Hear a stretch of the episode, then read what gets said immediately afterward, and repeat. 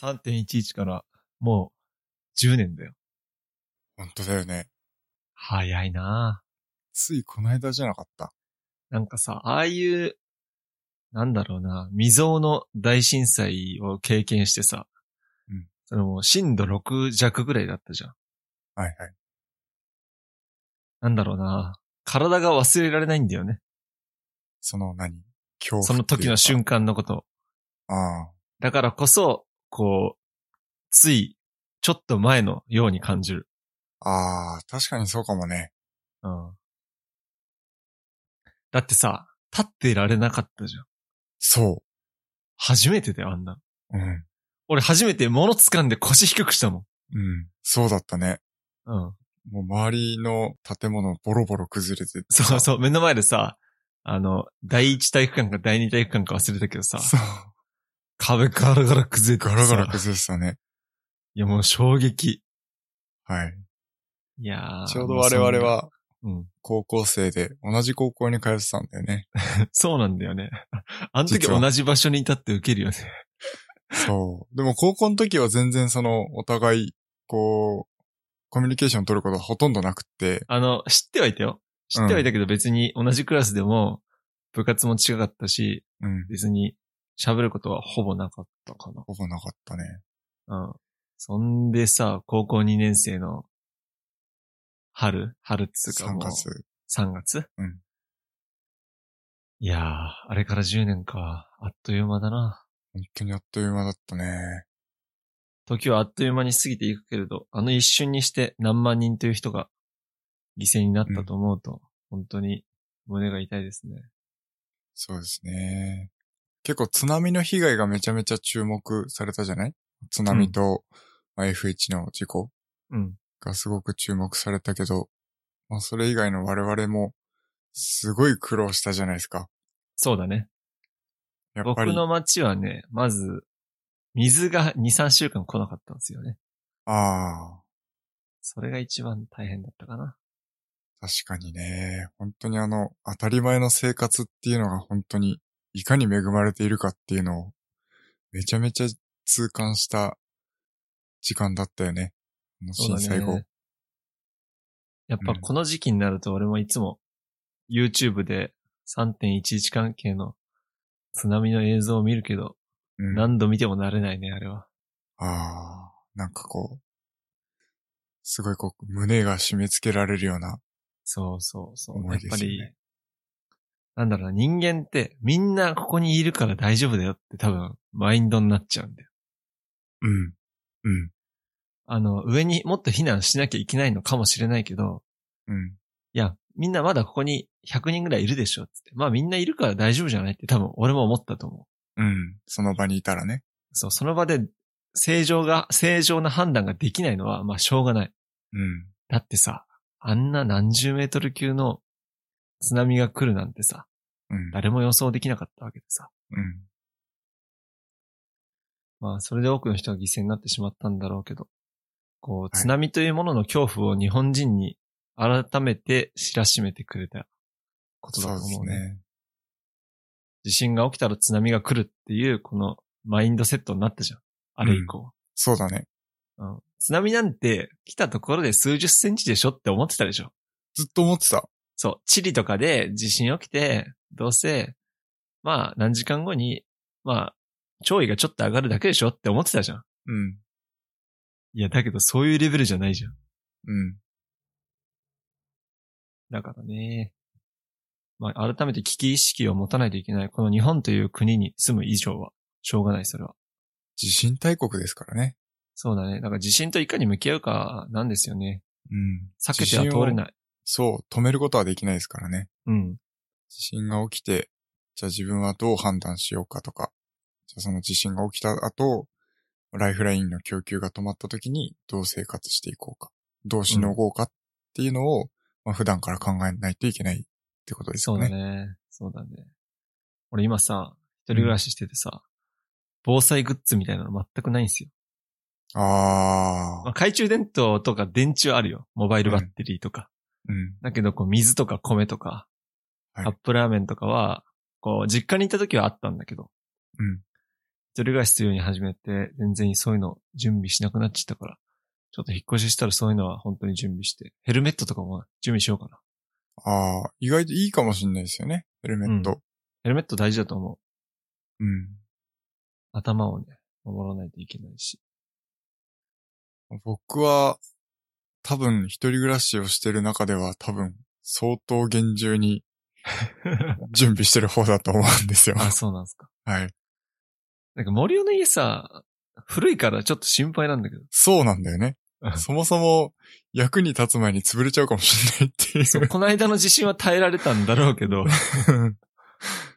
そうです鉄ね。筋コンクリーこトだからまあ大丈夫なのかな、一応は。の間うん。一応、耐震診断は受けていて、一応大丈夫だっていう判断にはなっているみたいですねああな。るほどね。はい。まあ、そうですね。防災グッズ。僕一人暮らしですけど、多分一人だったら一週間は持つぐらいの、うん。えー食料と水うんは確保していて、で、ヘルメットもあります。マジで。はい。俺実家にあのバイク用のヘルメットしかなかったの。 あははまあそれでいいんだろうけどさ。いいと思います。そう。うん。まあ、あればいいんじゃない僕もあそうのね、あれですね。ウィンタースポーツ用のヘルメットですね。はいはい。あとはこの玄関とか出口の前に大きな家具を置かないとかね。うんうんうん。だけど地震起きたら水槽やばくないえー、こないだの地震はですね、あの、めちゃめちゃ水漏れました。あれ5弱そっち。 5弱ですね。 5弱だっったんですてでかいよね。 結構でかかったっすよ、もう。 5弱でかいよ。最悪なほど水が、ばっちゃんばっちゃんあ漏れの、ました。魚は飛び出なかった魚は出なかったっすね。ああ、よかったね。うん。いやー、まあね、蓋するわけにもいかんしな。そうっすね。まあ、蓋したところでこぼれるだろうな。うん。地震が起きちゃったら、多分こぼれちゃいますね。そうなんですよね。なんで、あの、皆さんも本当に、地震は起きるものなので、うん。常に備えておきましょう。やっぱ日本人はね、地震に慣れてるとはいえ、はい。震度5とか6は本当にレベルが違うから、うん。急に、やっぱり、こう命の危機を感じる本当レそうベルですよね。それもさ、東日本の時さ、めちゃめちゃ長かったじゃん。長かっもう3分ぐらい揺れてたじゃん。た。うん。ほんで、あ、一回収まったかなと思ったら、ぐわーってきてさ、余震がね。もうね、一日中その夜は揺れてたしさ。うん。もうさ、だからね、本当に、まあ、ああいう経験をして、改めてこう、防災に対する意識が高まったと思います。うん。やっぱりね、歴史から学ばないといけないですよそうね。そうそう。だから、経験してない人とかさ、う。ん。まあ、自分の子供たちの世代にも同じようなことはずっと話していかないといけないと思うし。はい。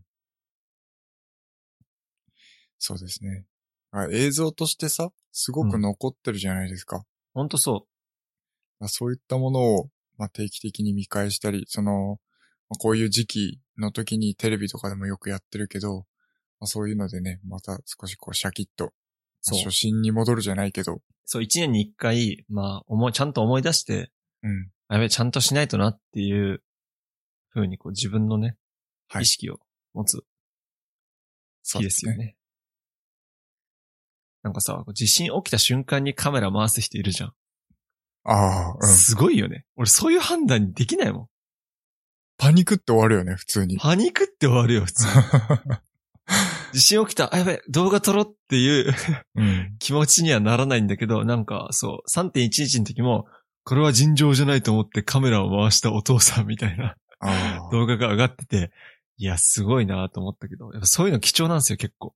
そうっすよね。まあ、だけど身を守ることが一番大事うん。もちろんそだと思う。う。うん。安全を確保した上でってことだよね。そうそうそう。あとはね、こう、みんなパニックになってすぐ逃げようとするんだけど、俺はね、まず、一旦身を守ることが大事だと思いますね。うん。机の下とかに隠れるのは、本当に馬鹿にならない。うん。ということそでうで、すねはい。震災から10年経ちました。はい。まあね、こっからはね、気持ちを切り替えて、テック系の話していくか。そうですね。レッドブル開ける開けますか。今日は、ザ・ホワイトエディションです。ホワイトエディション買ったんだ。うん。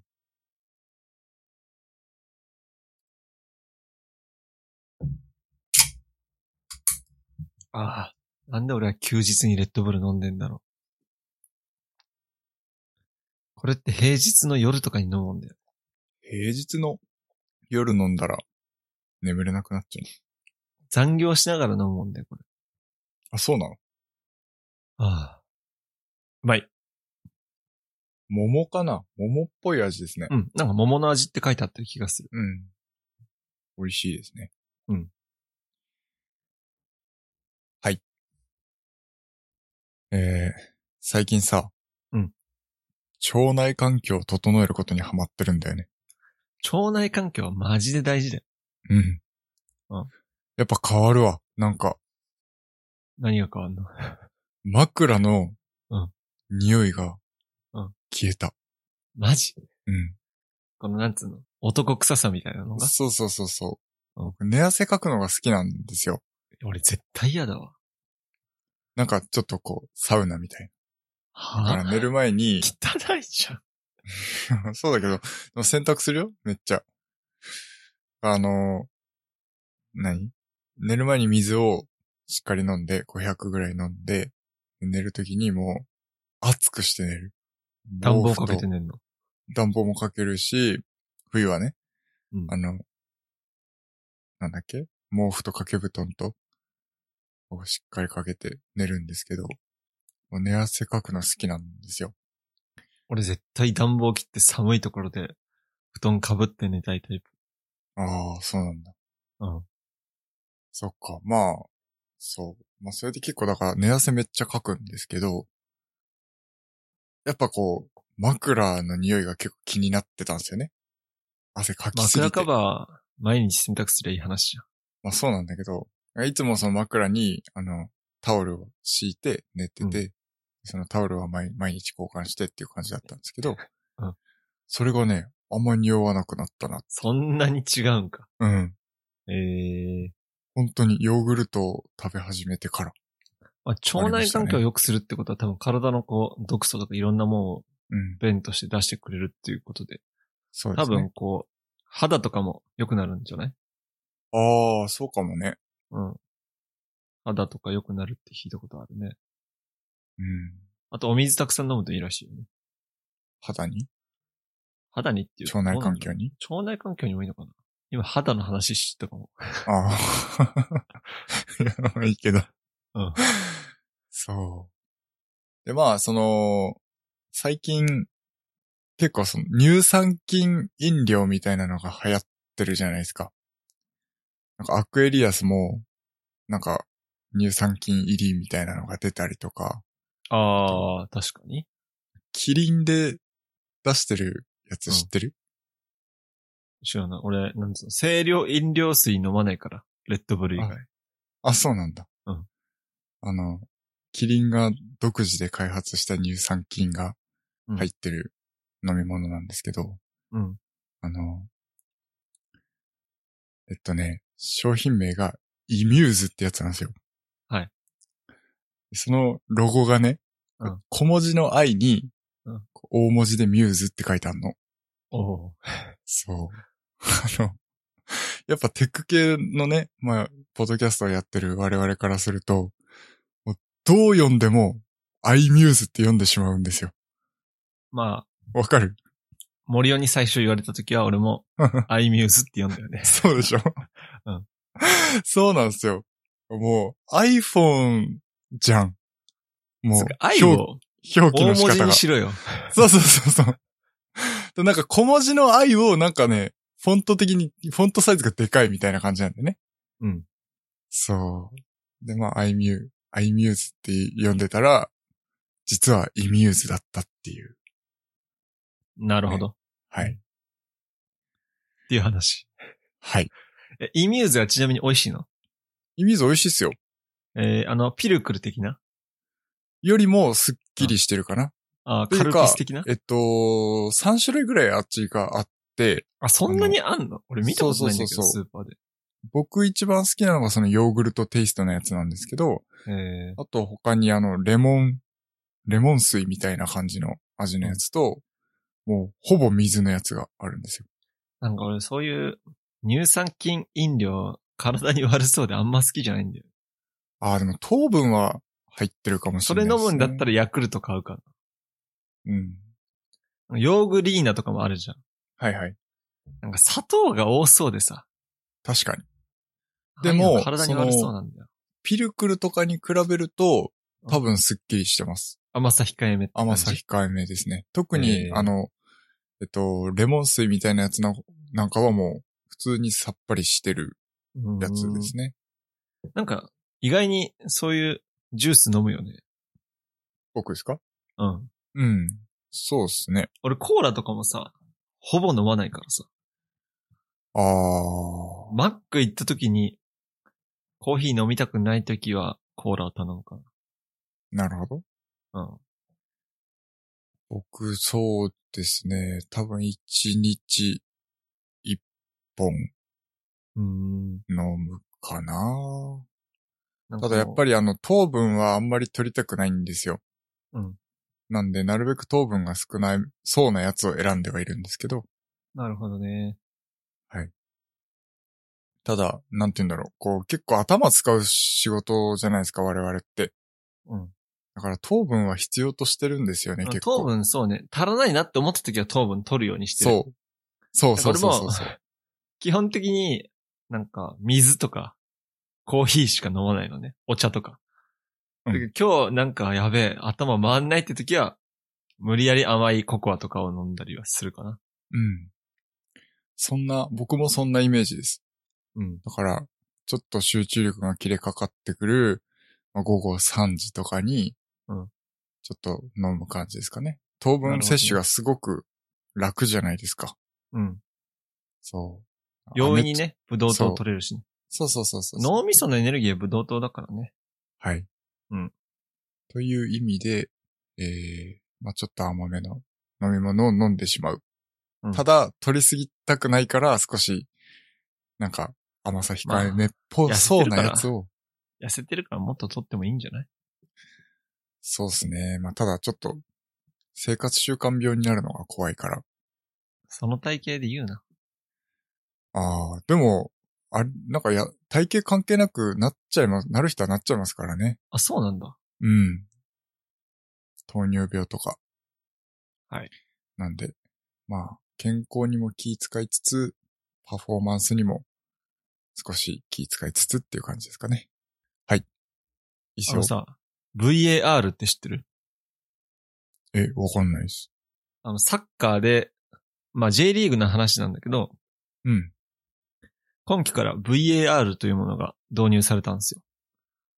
はい。そもそも VAR っていうのは、ビデオアシスタントレフェリーって言って、こう、主審、主審に対して、このビデオで、こう、見た結果を、こう、アシスタントする側の審判。まあ、あくまで決定権は全部主審にあるんだけど、ビデオで見た情報とかを、こう、主審に伝えたりするのが VAR。まあ、いわゆるビデオ判定みたいなうん。ことをする審判なんだけど、それがね、今期から J リーグにもやっと導入されたんですよ。ちなみに、えー海外とかではもうすでに導入されていて、2018年のロシアワールドカップで初めて VAR が導入されてちょっと話題になった感じなんですけど、まあそれで VAR っていうのは、うんまあいろんなカメラを、えーサッカー選手の、まあいろんな角度からカメラで撮って、ファールじゃないかとか、あの、レッドカードを出し間違いじゃないかとか、まあゴールの有無とか、まあそういった重要なところにしか関与できないみたいな感じで、今年から VAR っていうのがね、導入されたんで、まあ今サッカー僕好きなんで結構見てるんですけどね、VAR 本当にいいなと思って。うーん。結構こう、サッカー好きな人から言うと、否定派の人が多いんですよ。 VAR? VAR を。えー、まあなぜかというと、こう、VAR って、まああの、時間がかかるんですよ。判断するのに。うん。だからこう、ゲームの流れが切れて、切れてしまうっていうことで、こうポンポンポンポンこう、行かずにこう、アディショナルタイムとかロスタイムがこう増えてしまうっていう傾向がちょっとあるんですね。はいはい。まあ、プレイ止まって、今ちょっと確認してますっていうので、うん。 1、2分こう、プレイが止まるっていうことが結構あるんですよ。うん。まあ、だけどね、これで誤信とかが減ったらすごくいいなと思って。僕 VAR 結構注目してるんですけど、なんか VAR って、そのスタジアム内の別室で、こう、すんげえいっぱいのモニターで、えー VAR のレフェリーと VAR アシスタントレフェリーって、まあ二人で基本的に見ていて、もう一人オペレーターっていう、こう、機械担当の人がいるのね。うんその人が、えーっと、今画面に映すカメラとかを選択したり、巻き戻ししたり、スロー再生したり、こう、まあ、機械的なオペレーションをする人が、まあ、その人は主審とかレフェリーの資格持ってなくてもできるんだけど、うんまあ、そういう人が3人1組でやってるんだけど、まあ、海外の VAR を見てても思ったんだけど、こうなぜか、まあ画面の反射を気にするからなのか、真っ暗な部屋で、 モニターバーって並べて、うん。あの、VAR を見てるんですよね。まあ審判、まあ映像を見てて。なんでこんな真っ暗な部屋なのかなと思って、まあそれはよく謎なんですけど。そんでそのアシスタントって人も、あオペレーターか、オペレーターも暗い部屋だからなのか、もうね、もうギランギランに光るゲーミングキーボードを使ってやってるのが結構毎試合面白いっていう。虹色に光ってんの。そう、虹色に光るんですよ。グラデーションにこう、ワーンワーンって光るのを。あの、VAR って最初、あ本日の VAR は誰々ですみたいな感じで紹介するときに、VAR の後ろについてる、VAR 室、オペレーション室の後ろについてるカメラからこおうう、映すのね。うん。その時にね、真っ暗な部屋の中でモニターだけとう、ん男の人3人いて、うん虹色に光るキーボードっていうのがね、 めちゃめちゃ面白い感じになってます。なるほどねということで、こう VAR、今、あの、サッカー界ではね、もう基本的に、まあメジャーになってきたものなので、まあはいサッカー見るときはぜひ注目してほしいなと思ってるんですけど、なんかテニスとかってそういうのあるんですかえーっとですね、僕、実はその、テニスと言っても、ソフトテニスなんですよね。うん。やってるのが。で、公式のテニス、いわゆる、まあ、あの、グランドスラムとかがあるような大会のテニスは、実は僕、あんまり興味がないんですよ。あ、じゃあ全豪オープンとか、大そうそ阪うそうそう直美とかは、 あんまり興味ないよね。あんまり興味がない。うん本当に多分、普通の人よりも知らないぐらいに知らないかもしれない。うんうんうんうん。なので、あれなんですけど、まあやっぱり、えっと、ソフトテニスも最近結構その無観客試合みたいなのが増えてきて、で、えっと、YouTube でライブ配信をしたりとかっていう大会が結構あるんですね。うん。まあそういう時に、やっぱりその、ボールが入ってるか入ってないかの判断をするために使うわけではないけど、あの、ライブ配信で今のが入ったか入ってないかっていうのをちゃんとこう見え、見え、見えるようにするために、うん結構その線、線があるラインのところうんをアアップにしたカメラっていうのは、えー用意されていて、で、配信のリプレイの時に今のちゃんと入っていましたよっていうのがちゃんとわかるようなね、編集になってましたね。えーっと、じゃあ、こう、チャレンジ性とかないんだ。バレーボールとかは結構チャレンジとかあるんですよ。えっと、ありますよ。あるんだ。それあはります選手がチャレンジするのチャレンジ、まあ、チャレンジっていう名前ではないですけど、あの、うん確認お願いしますっていう話を、うんえー主審にして、えー確認してもらうっていうのはあります。なんかでテニスってさ、こう、紳士のスポーツっていうじゃん。まあ、公は式いテニスは特に。そうですね。だからこう、入ってねえじゃねえかよ、みたいな感じで、こう、 そういうこと言ったら退場になったりするのかなえっと、退場はないかもしれないけど、えっと、イエローカードあります。ええまあ、退場、あ、の、イエローカードがもちろん溜まったらいあの退場になると思いますけど、まあ基本的に、まあ、暴言を言うような人って、あんまりいないかな、ソフトテニスではう。ーん。あ、そっか、ソフトテニスとかそうなのか。うん。基本はその、入ってるか入ってないかの確認はしてもらうことはできるので、うん。じゃああの確認お願いしますっていう話をして、そこからあの選手は、その、入ったか入ってないかのその確認のところからは遠ざかんないといけないんですよね。へえ。で、主審と副審の人がこう、さっとこう来て、今の入ってましたねとか入ってませんねとかいう話をうん。して決定するんですけど、で、 まあなんかめっちゃソフトテニスの話になっちゃうんだけど、うんまああの、ビデオ判定みたいのはないんですけど、要はその、何、こう人工芝にこう砂が引いてあるようなコートはいはいはいはい。だと、ボールがバウンドしたところに跡が残るんですよ。うん。でその跡が、を見て、えー判断をするっていう形になりますね。うーん。はい。なるほどね。なんかそう。まあサッカー見てても思ったけど、こう、テクノロジーとともに、こう、スポーツも進化していくんやなって、まあ、すそうごですく思っね。てね。こう、サッカーだと、まあ日本は導入されてないんだけど、うん。海外のリーグとかだと、ゴールラインテクノロジーっていうのがあるのね。うん。ゴールラインテクノロジーっていうのは、こうゴールラインを割ったか割ってないかを見るためのうん。こう、システムなんだけど、まあ、ゴール脇とかに、まあ、カメラを何台もつけて、えー線を少しでも、1ミリでも、線に1ミリでもかかってたらゴールじゃないんですよ。はいはい。線から、ボールが離れたらゴールになるのね。えっと、えっと、ポそうスゴートルのの、中に、ポストの中に、うん。ボールが完全に入ったらっていうこと。うんと、あのゴールってさ、こう四角くなってて、下に線引いてあるのね。うんうんうん。下にこう何センチかな、10センチぐらいの線が引いてあって、はい。その線にかかっているうちはゴールじゃないんだよなるほど。まあ、空中から見たり横から見たりしたときに、そのゴールライン内側に入ってないといけないってこそとうね、内側に全部入ってないと、はい。ゴールにならないのね。うん。だけどこう、なんだ、ギリギリのところをキーパーが止めたりすると、もう正直わかんないのね。肉眼じゃ。うん。まあ、だけど日本はやっぱ、あのー、スタジアムがこう、市民スタジアムを使ってるやっぱりチームとかがまだ多くて、うん。サッカー専用スタジアムじゃないところが非常に多いんですね。それでそのゴールラインテクノロジーを導入するのにも非常に予算がかかるっていうことで、まあ導入してないんですけど、うんそれもね、海外とかでゴールラインテクノロジーのね、動画ぜひ見てほしいんだけど、すごいよ。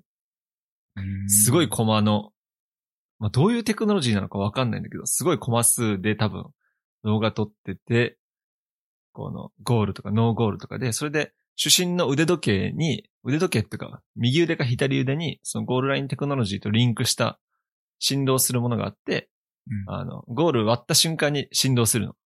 おーだから、腹心の位置から見た、あの横から見た時に入ったように見えても、うん。その振動はしてなかったらゴールじゃない。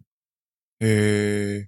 だからもうゴールが入っ、キーパーがギリギリ止めたって思っても、ゴールラインテクノロジーで、はい、ゴールですっていう時は結構、世界のリーグとかだと結構あってね。あー。本当に面白いですよ。なるほどね。それは何 ?AI か何かが判断してるんですか AI なのか、そのボールの中にセンサーが入ってるのがボールではないと思うんだけど、うん。まあ多分カメラと、でもカメラだけなのかなあー ?AI なのだかかなら、えっ、と、プログラミングされたものが判断してるってことあ、ですか、そうだと思いますよ。そうだと思いますよ。うん。なるほど。人の判断ではないんですね。人の判断ではない。間違いない。ええそのゴールした瞬間も、後々からそのゴールラインテクノロジーの動画が出るんですけど、うん。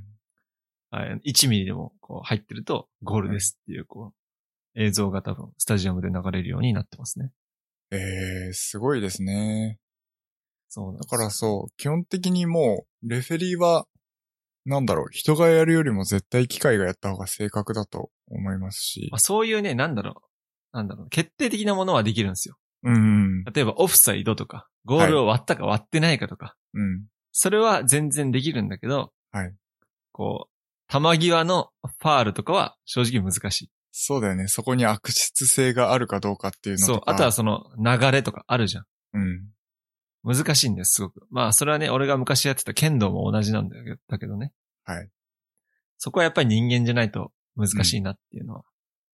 まあ、そうで結す構あね。りますよね。今のところ。今のところ。うん。はい。なるほど。まあ、ぜひね、あの、そう。ゴールラインテクノロジーのね、動画見てほしい。面白いから。わかりました。見てみます。はい。えー、まあ今週ちょっとね、あの、テック系のニュースをいろいろ読み漁ってて、おたくさんネタがあるんで、何をおいいよいいよ話そうかなっていう感じなんですけどニュ、ースバンバン紹介してよはい。アバティタイムって知ってるあ知らない。これね、ちょっと面白いなと思ったんですけど、あの、カラオケ店ってあるじゃないですか。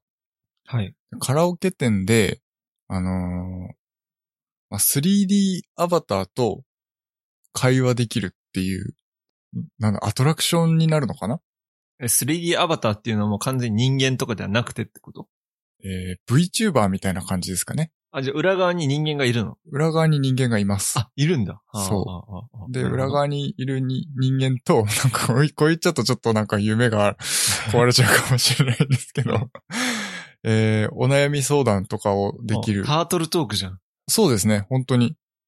あの、タートルトークがジョイサウンドでできるんですよね。 めマっちゃ語弊が。タートルトークがジョイサウンドで。ごめんなさい。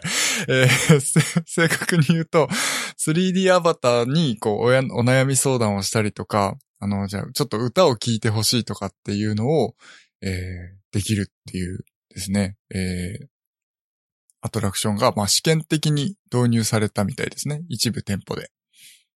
面白いね。それやってみ面た白い。いですよね。ちょっとすごくやっ悩てみみたい聞な。く側やってみたい。。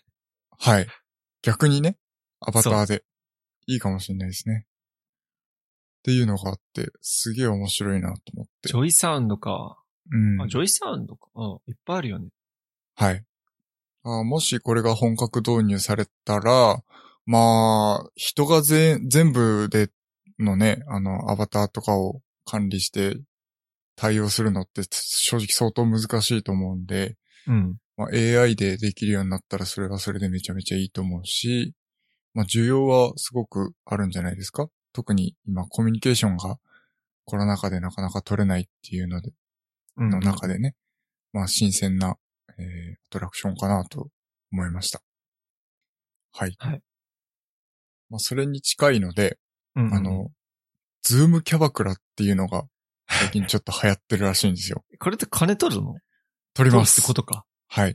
ええまあ、要はその、今、ね、夜間の営業自粛でキャバクラとか、あの、居酒屋とかがすごく経営難に陥ってるじゃないですか。で、そのキャバ嬢もめちゃめちゃ、何失業したみたいなんですね。うんこ。のコロナの時代で。まあ、それを救うためにじゃないうんかもし、あちょっとわかんないですけど、なんかその、オンラインでキャバクラを経営し始めたっていう方がいるみたいで、でそこにね、かなりの数のキャバ嬢が登録して、えー、ズームキャバクラっていうのを最近流行ってるみたいなんですよ。やってみた のいや、やってないで すよ。やったのかと思ってたじゃん。いやいやいやいや。なんえかそすれズーごいム、キャバクラってことは1対1ってことになるんですかね ?1 多分対1でそのお姉さんとお話しするってことおお 話ができて、一緒にお酒を飲めるというですね。 ええ何が楽しいんだろう。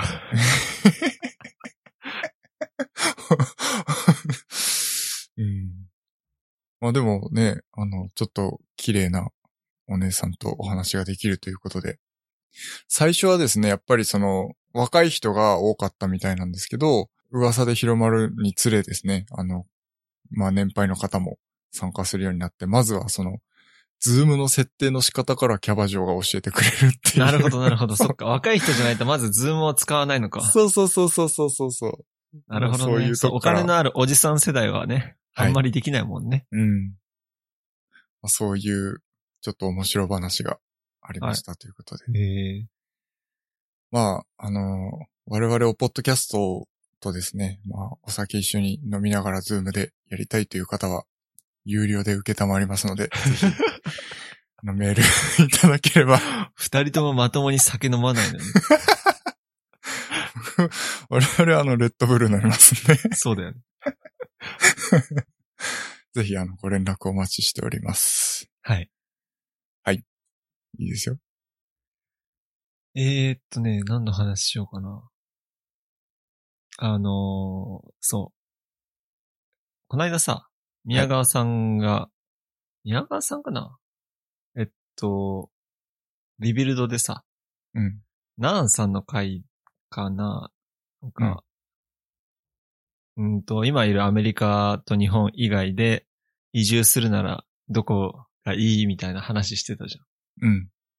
まあそれで、まあアメリカ人のなんか人は英語の英語通圏じるイギリスがいいみたいなそう言ってたね。話してたじゃん。はいまあそれはね、あの、まあいいと思うんですけど、まあ僕はそういう質問を答えら、そういう質問をされたら、まず多分僕は韓国って間違いなく答えると思うんですけど。そうでしょうね。はういん。まあ、まあ、それ以外にね、なんかいろいろこう、それを機にちょっといろいろ考えていて、僕前からちょっとね、離島に興味があるんですよ。うーん、それは何住むってことまあ一度ちょっと行ってみたいっていうだけかな。ああ、あの前の僕の上司が、えっと、離島の砂とか、うん砂とか土とか土壌とか、うん。あとは空気中の、まあ、酸素とか、まあ、そういったものの研究を大学時代にやっていた人で、まあ、いろんな島に行ったことあるよって話を、まあ、昔聞いていて、じゃあ俺小笠原行ってみたいですって話をふざけてしたら、小笠原24時間かかるよって言われて、えまあ、それでちょっと小笠原についてちょっと調べてみたんですけど、小笠原諸島って死ぬほど遠いよ。そうなんだ。日本地図で、Google で見てみマジ。 もう太平洋のもうど真ん中、ど真ん中とまでは行かないけど、ハワイまでは行かないけどさ、うん。こんな離れてんのっつぐらい離れてるからね。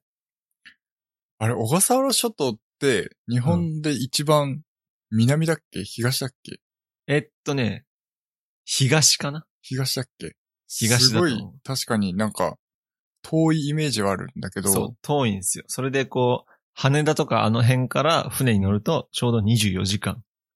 へえ、丸1日船に乗らないと着かない。飛行機では行けないの飛行機空港がないんですよ。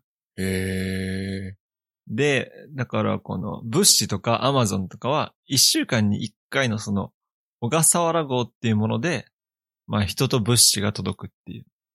へえ。まあある意味それがライフラインみたいなね。なるほどね。それでもし、こう、病気とか、急病とか大怪我。まあ、島の中に診療所はあるらしいんですけど、まあそこでできるものにも限界があるので、うん。もし何かあった場合は、自衛隊の、まあ、ヘリが来るのかなうん。多分、着陸できるとしたらヘリコプターしかないよね。うん。飛行場ないから。それで多分、本土に、えー、行くんだろうけど。まあ、そういった小笠原諸島が、についてちょっと調べてみたの、Google で。うん。まあ、そしたら、まあ、めっちゃ遠いなっていう思い が、まず一番最初にあったんですけど。はい。まず、小笠原諸島って世界遺産らしいんですよね。自然遺産だったかな。うんうんうんまあ、確かにもう南国で海めっちゃ綺麗みたいな。うん。うん。まあ、いわゆる、まあ、ザ南国なんですけど。はい。うーんとね、そう、小笠原諸島に住んでみた人のこのデメリットみたいな話を YouTube で見て、うん。こう小笠原諸島は確かにこう、めちゃめちゃ、こう、あったかくて、うん。年中あったかくて海は綺麗で最高みたいな話はしてたんだけど、悪いところとしてやっぱり虫が多いって言ってた。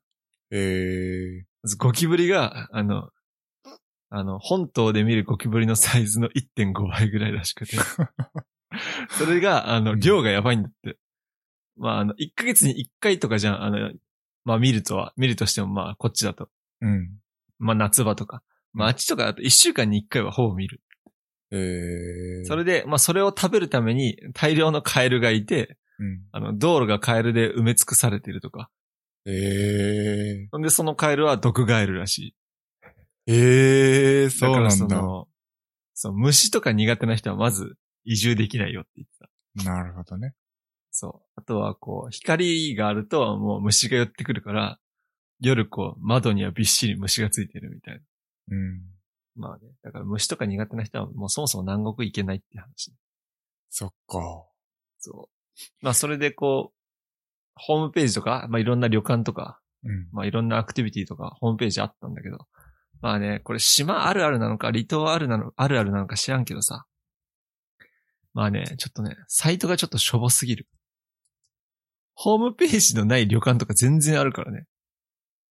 うーん。それでさ、こう、楽天トラベルとかで予約できますって書いてあるけど、ホームページリンクないみたいな。ああ部屋の写真がポンポンって貼っつけてあるだけとか結構あってさ。なんかほんともったいない。ネットって繋がっもちろんねネットは繋がっててるる。さ。すがに。ネット繋がってなかったらさすがにやばいでしょ。そうだよね。そう、ネットはもちろん来てる。うん、だけど多分、そういうのがあんまり得意じゃない人が多いのか、うん結構ね、ホームページとか、結構、改善の余地ありだなと思って、もっとね、うんこう離島とか田舎の人ってこう、IT とかそういうものに、を駆使すればもっと人を呼び込めると思うんですよね。うん。だからそういうのをコンサルが入った方が俺はもっといいなと思ったね。なるほどね。うん。そんでこう、南国、オア、北国、リゾートどっちがいいかなって思ってたんだけど。うん。まあ俺どっちも嫌かな。結局ね、結論そう。結論どっちも嫌かな。結論一た番。まに行くのがいいんだよ、両方。そうそうそう。まあ、一番ニセコに、ニセコにもたまに行きたい。わかる。ニセコにもたまに行きたいけど、たまに沖縄も行きたい。うん。うんだけど、両方住みたくはない。一番茨城がいいん ですよ。そういうこと。茨城が一番いい。いや、もう、コミュニティ狭。まあ、茨城がいいとは言わないけど、まあ、とりあえず本島が一番やっぱりいい。うん。そうね。そう。やっぱね、ニセコもね、いや、俺すごい好きなんだよ、あそこ。うん。だけど、やっぱ雪多いと、冬場外歩けないし、うん。なんだろうな。なんかね、雪多いとやっぱ運動不足になっちゃうんですよね、どうしても。うん。僕も今雪国にいるんですけど、コンビニ行くときも雪だと滑って危ないから、ちょっとしたところも車で行っちゃうみたいあな。うん。だから、やっぱ雪国の人歩かなくなっちゃうのはそれはすごくあるし。ーうん。うん。だから、あとは日照時間短いからちょっと、なんか、そろそろ太陽の光浴びたいなってたまに思なるほどね。う。え、どっちがいいいやー、僕は、どっちでしょうね。どっちかって言われたら、南国かなああ、なるほどね。うん。ですかね。まあ、僕、基本めちゃめちゃ寒がりなので、あ、そうなんだ。そう。あさっきも言ったっすけど、汗かくのは好きなんですよ。暑いの好きなんですなるほどね。よ。我慢できるのは暑い方。だから、まあ南国かな。いや、我慢できねえよ、夏は。うん。 35度、6度はきついよ。ああ、まあでも、割と暑いのはいつも好きですね。うん。なんかさ、ちょっとした離島なら行きたいよね。うん、そうだね。淡路島とかさ。うん。もうちょっとしたところで行けるじゃん、ああいう島は。はい。あと、瀬戸内海の、こう、車で行ける島とかなら行ってみたい。うん。けども、船で何時間はちょっときついな。確かに。まあ飛行機通ってんだったらいいいいですけどね。そうっす例ね。まあ、沖縄とかね。そう、沖縄とか台湾とかさ。台湾はちょっとでかいかあ。台湾もね、ほぼ、まあ石垣島とか、うん。台湾の方が近いからな、本土よ。うん。てか沖縄行ったことあるあるよ。俺沖縄行ったことないんすよね。あ、そうなんだ。沖縄どうなのあのね、なんて言うんだろう。短期間の旅行だったら沖縄の方が絶対いい。どこよ り北海道より。あ、そうなんだ。 そう、北海道と今比べてた、勝手に比べてたんだけど、うんうん。あの、北海道と沖縄どっちも行ったことあるんですよ。うんで、北海道は、やっぱり長い時間かけて、こう、ゆっくり回るのがいいかなっていう気がします。なるほどねやっぱ広いし、移動時間にめちゃめちゃ時間かかるから、うんやっぱ一つ一つの場所に行くのに、どうしたって時間かかっちゃうわけですよ。うん。だから時間をかけていくのがすごく良い。やっぱ北海道の魅力もすごくたくさんあるし。で逆に、えっと、沖縄の方は、すぐに回れんすよ。ああ。観光ススポットと観光スポットの間がめちゃめちゃ短いんで、ああ、もいういね。常に、こう、刺激を受け続けるみたいな。あそういう移動時間少ないのは旅行にとってでかいよ。はい。そういう良さはめちゃめちゃありますね。なるほどね。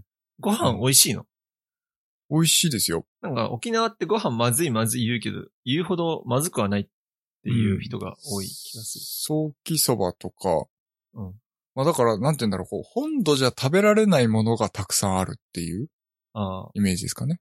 あ。だけど飯で行ったら絶対北海道だろ。北海道の方が美味しい、それは。間違いなく。でも別に、沖縄も沖縄で、ね、サーターアンダーギーと かさ、ソーキそばとかさ、はい。シークワーサー ジュースとかさ、いろいろあるし、なほどね。うん。そと、なんだっけ。チンスコうんうんうん。ー。うん。なるほど、ね。ベニーモタルト。いっぱいあるんですね。そっか。はい。沖縄か。コロナじゃなくなったら一回行ってみたいな。そうっすね。まあやっぱりうん、綺麗ですよ、海も。まあ、そりゃそうだ。うん。なんかね、そう、沖縄移住をしたい人の悩みって結構あるらしくて、それ何かっていうと、あの、低賃金らしいんですよ。ああ。日本で一番最低賃金が確か低いんじゃなかったかな、沖縄は。あ、そうなんだ。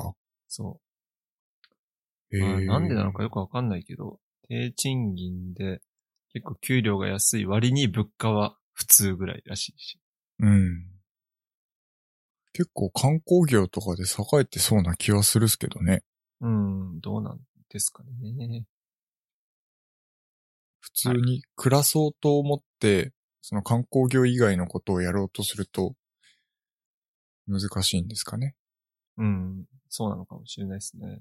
あと、俺がいいなと思ったのは、やっぱり、米軍基地があるから結構、インターナショナルな雰囲気があるらしくて、うん、ああ。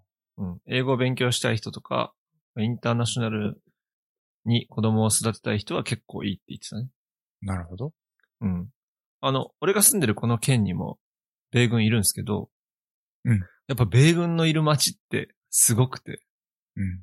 本当に、アメリカ人ばっかなんだよへえ。マックとか、スーパーとか、映画館行っても、ガタイのいいアメリカ人親子が、 いっぱいいるし、おースタバの店員とか普通に英語喋れるし、へえ。うん。やっぱそういう人重宝されるんだと思うんだよ。なるほどね。うん。まあ、米、アメリカ人の接客もめっちゃ慣れてるなるほどね。の。うん。メニューとかもちゃんと日本語、英語表記になってるし、うん。うん。米軍とか、米軍基地がある街はね、面白いよ、いて。本当にここ日本なのかって感じになる。なるほどね。うん。ちょっとした異世界っていうか。そうそうそうそうそう。うん。なんかそのアメリカ軍のためのなんか、パブとか、パブっていうかスナックとか、うん。バーみたいなうんのもあるしさ、アメリカ人が経営している。なるほどね。うん。だからそこは、そういうのは面白い、面白いなと思った。ええ、いいじゃないですか。まあ、そんなとこで無駄な話が長くなったな。いえいえいえ。はい。うーんと。4月から税込み表示が義務化されるみたいですよ。税込み価それ格。はね最高だね。最高っすよね。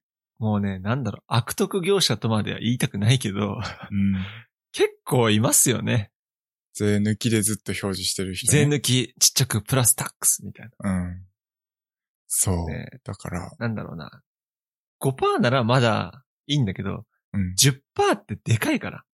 確かに。 10%はでかいよ。そうね。だから僕あの、少し高くても、あの、税込み価格表示のお店で買い物ししたいと思ってます。それはスーパーとかでってことスーパーとか、ホームセンターとあーか。なるほどね。そう。そういう、なんだろう。あの、 なんだろうな。そういう考えの店が嫌だってことそう。だから税抜き表示っていうのが、なんかその、ユーザーのにとってこう、ね、使いやすいものではないじゃないですか。そうなんです税よね。抜きプラス税って。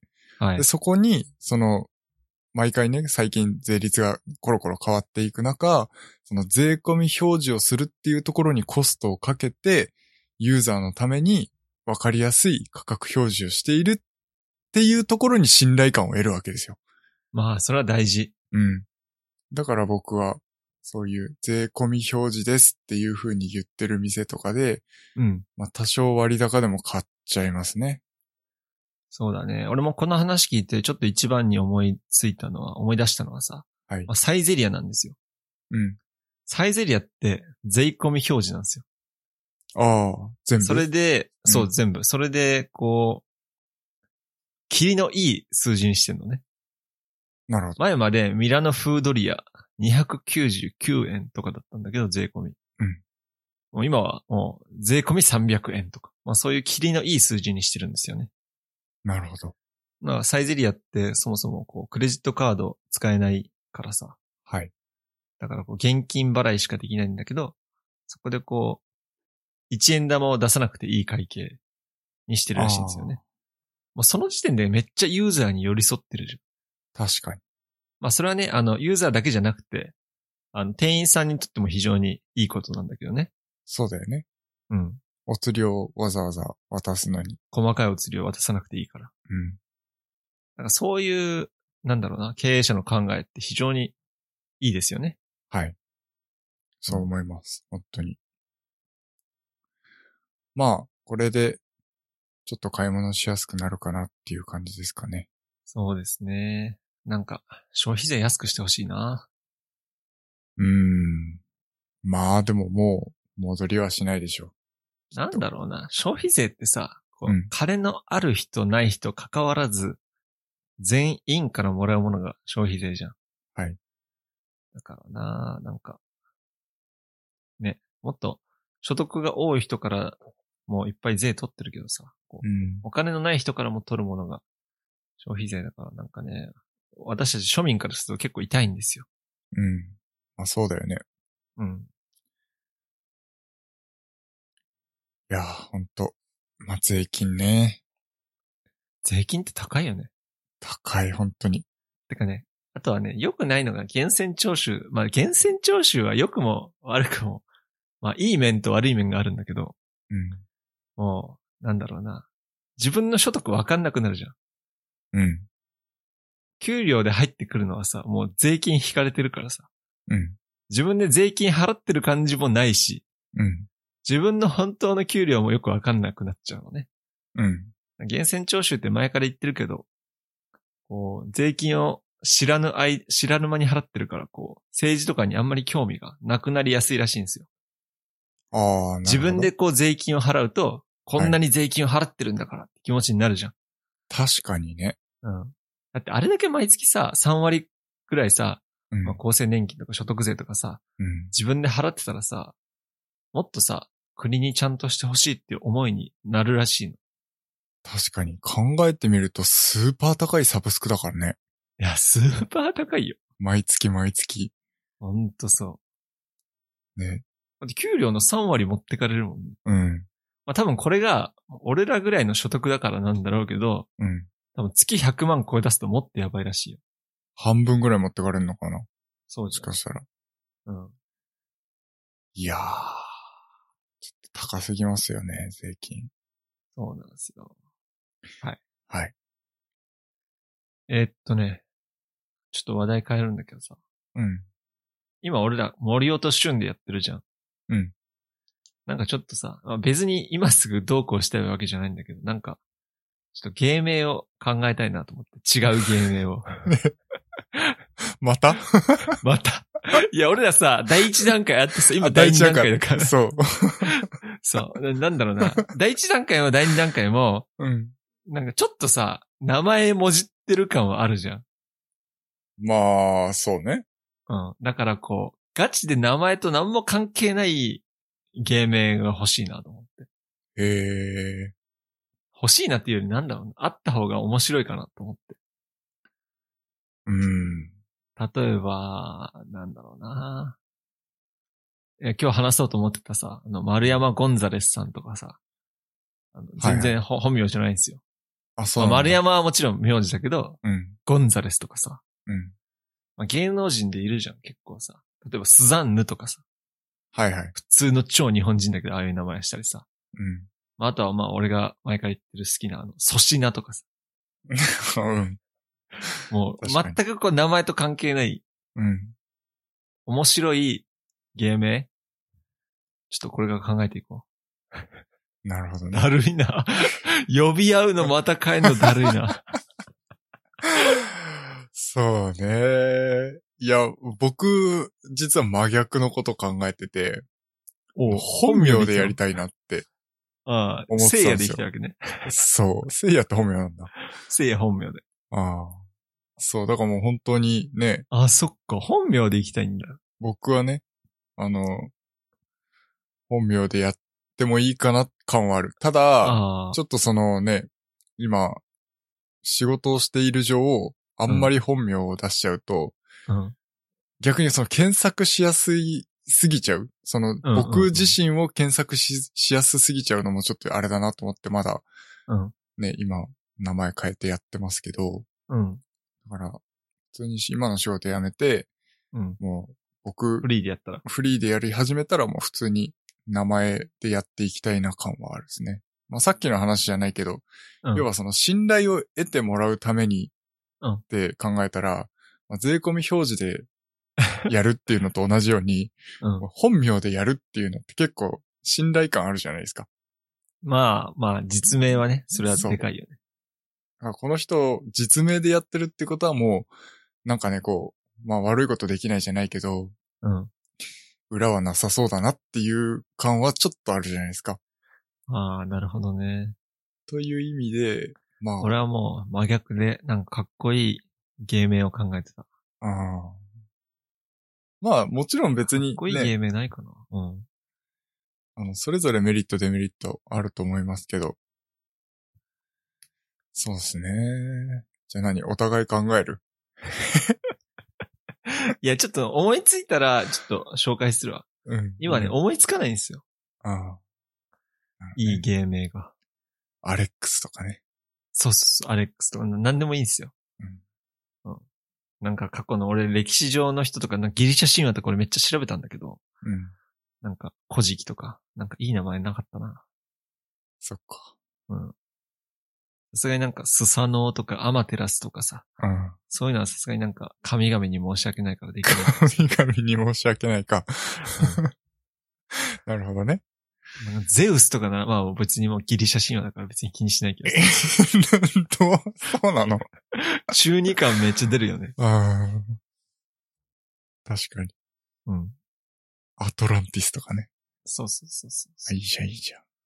うん。なんか、かっこいい芸名考えます。ポセイドンとかどうポセイドンだけじゃダメなんだよ。なんとかポセイドンとかさ、ポセイドン何とかにしたい。なるほどね。あ、あとはできたら短くしたい。ああ、むずいね。難しいでしょ。うん。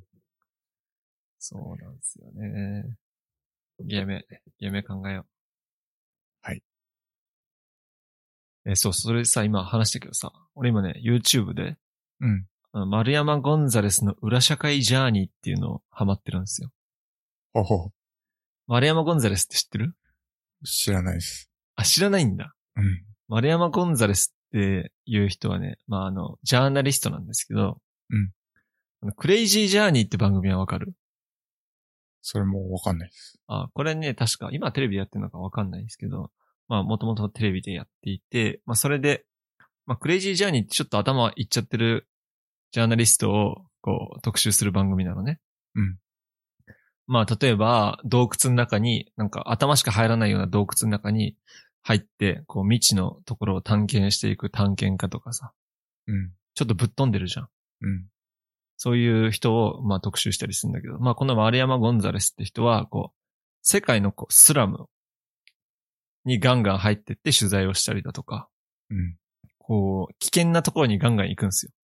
なるほどね。そう。まあ例えばフィリピンのマニラとかのスラムにガンガン行ったりだとか、うん。えー南米最大のスラム、アフリカのスラムとか、まあそういうようなところに行ったりして、取材をするのがこの丸山ゴンザレスっていう人で、それでちょっとテレビで結構有名になったんですようん。まあ、それで、まあ、もともとこの人は、こう、日本の、まあ、西成とか、ああいう、ドヤ街と言われるような、結構、危ないようなところも取材したりだとか、まあ、裏社会とかに、結構特化した、ジャーナリスト、として結構本とかを出してる人なんですね。それなでるほ、どこうテレビとかで取り扱えないようなギリギリのラインを攻めたうん。 YouTube ですごく勉強になります。えー。まあ、実際にこう、ヤクザを辞めた人と、うん。インタビューしてどのようにしてヤクザ辞めたんですかとか、うん。ヤクザの中の組織はどうなってるんですかとか、えー。あとは実際こう、懲役何年した人とかと、にリンインタビューして、うん獄中生活はどうだったんですかとか、なるほど、ね。まあそういう。いうね、こう、まあ普段メディアとかではあまり教えてくれないようなうん。裏社会をテーマにしたことを取り扱ってる。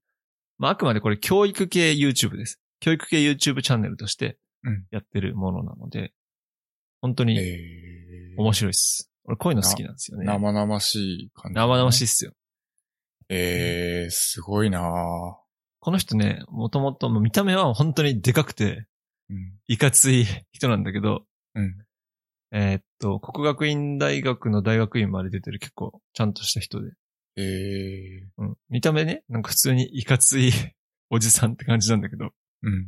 まあ、そういう人だからこそ、こう、結構やばい土地とかにもガンガン入っていけるんかなというのはあるんだけど、うん。うん、なんかあとは、テレビで見たのはこう、お腹切られてこう、臓器を売った人にインタビューをしてたりとかね、えそれはどうしたんですかとか、えうん。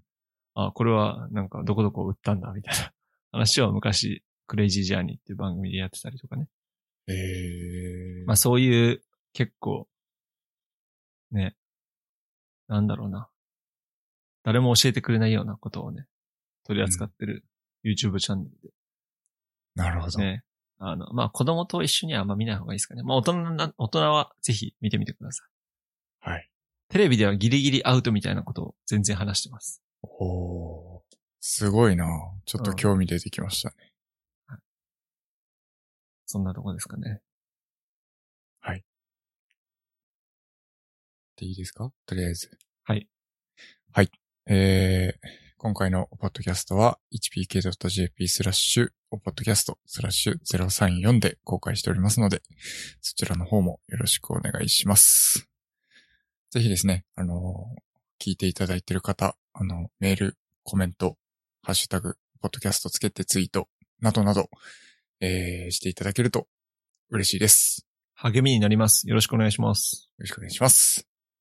それでは、それでは。